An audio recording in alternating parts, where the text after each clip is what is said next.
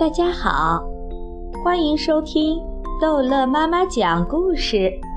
今天逗乐妈妈要讲的是《淘气包马小跳同桌冤家之路曼曼的灵丹妙药》。路曼曼的奶奶把马小跳当成了灵丹妙药，一剂可以把路曼曼的病医好的灵丹妙药。本来。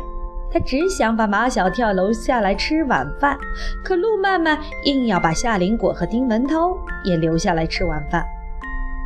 晚饭还没做好，丁文涛和夏林果都在陆曼曼的跟前，可陆曼曼的眼睛里只有马小跳，好像这两个人都不存在。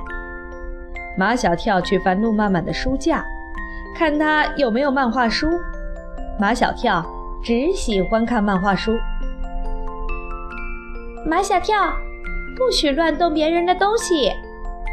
马小跳赶紧缩回自己的手。马小跳在房间里东看看西瞧瞧，一屁股坐在陆曼曼的床边。马小跳，不可以坐女生的床。那我坐哪儿啊？陆曼曼指着放在门边的一把椅子，坐到那把椅子上去吧。马小跳只好坐到门口那边那把椅子上，像个犯人，手脚都不知道往哪儿放。马小跳浑身不自在，他咚的一声站了起来。马小跳，你要干什么？马小跳说：“我要回家。”不许回家！陆曼曼提高了嗓门：“我奶奶要你留下来吃晚饭。”路曼曼的病真的好了，谁见过有病的人会这么好的精神，这么大的嗓门？路曼曼的奶奶听说马小跳要走，赶紧从厨房里跑过来：“马小跳，你不能走！你看，你一来，我们曼曼的病就好了。”马小跳十分委屈，他老管我。你就让他管吧，夏林果在马小跳的耳边悄悄说：“你就当你是医生，救死扶伤。”听了夏林果的话，马小跳想笑，没想到夏林果还真挺幽默的。丁文涛看见夏林果在跟马小跳说悄悄话，心里不舒服，就想让马小跳走。马小跳。你真的想走的话，你就走吧。要走你走。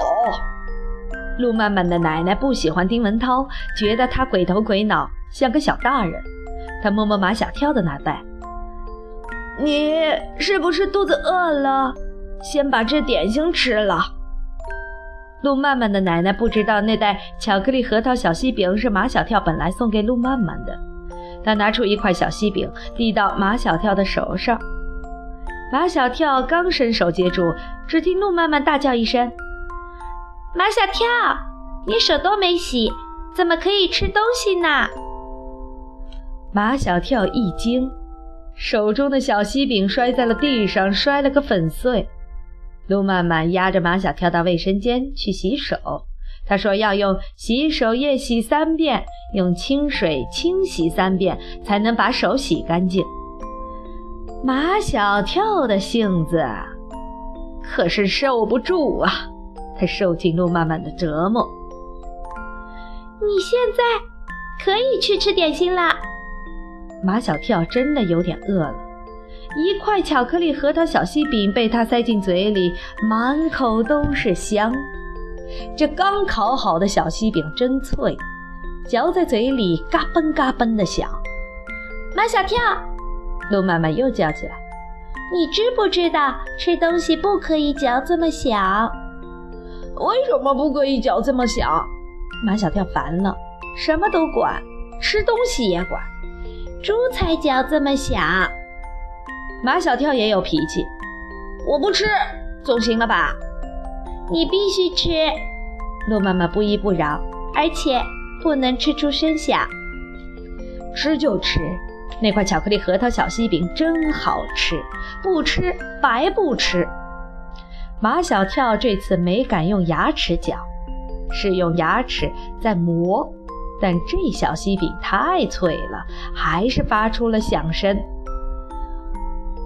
还是吃出了声音，不行，重新吃。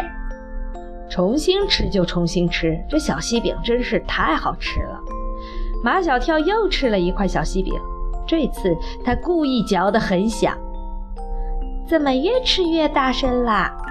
好好，我重新吃，我重新吃。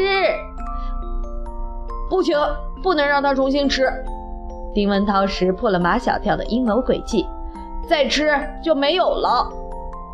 这种高级小西饼一袋只有八块，马小跳已经吃了六块，刚才掉了一块在地上，袋子里只剩下最后一块了。马小跳吃的满屋子都是巧克力的香味儿，丁文涛和陆曼曼都没有吃过这种小西饼，丁文涛直往肚子里咽口水，陆曼曼也真想尝尝这种小西饼的味道。只有夏林果对小西饼没有兴趣，他要保持跳芭蕾舞的身材，对一切吃的东西都没兴趣。而且夏林果觉得看马小跳吃东西是一件十分愉快的事情。让他吃吧，这一次他一定不会吃出响声来的，是不是，马小跳？完全是因为不想辜负夏林果，吃最后一块小西饼的时候，马小跳真的没有发出一点点的声音。他没有用牙齿嚼，没有用牙齿磨，而是含在嘴里，让它慢慢的化掉。陆曼曼再也没有什么话可说了。丁文涛没吃着小锡饼，心里恨死了马小跳。夏林果觉得马小跳太好玩了。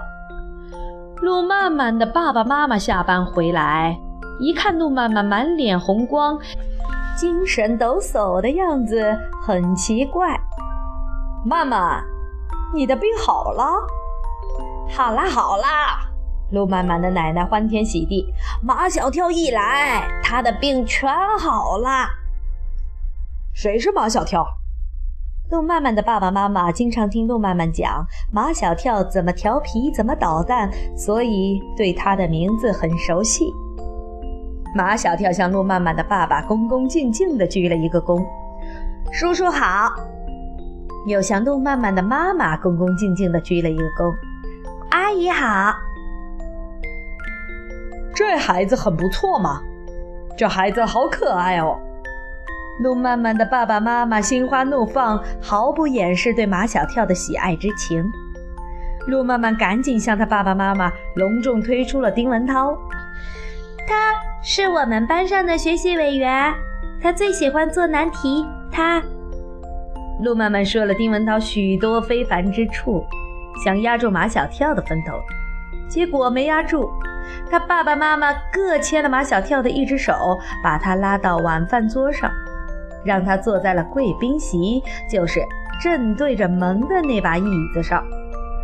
马小跳很少受到这么隆重的待遇，没喝酒都有些飘然了。他不顾陆曼曼一直拿眼睛瞪着他，起码在饭桌上炫耀了三遍。他是代表全班同学来看望陆曼曼的，他来了就等于全班同学都来了。不用全班同学来，你一个人来就行了。陆曼曼的奶奶不停地给马小跳夹菜。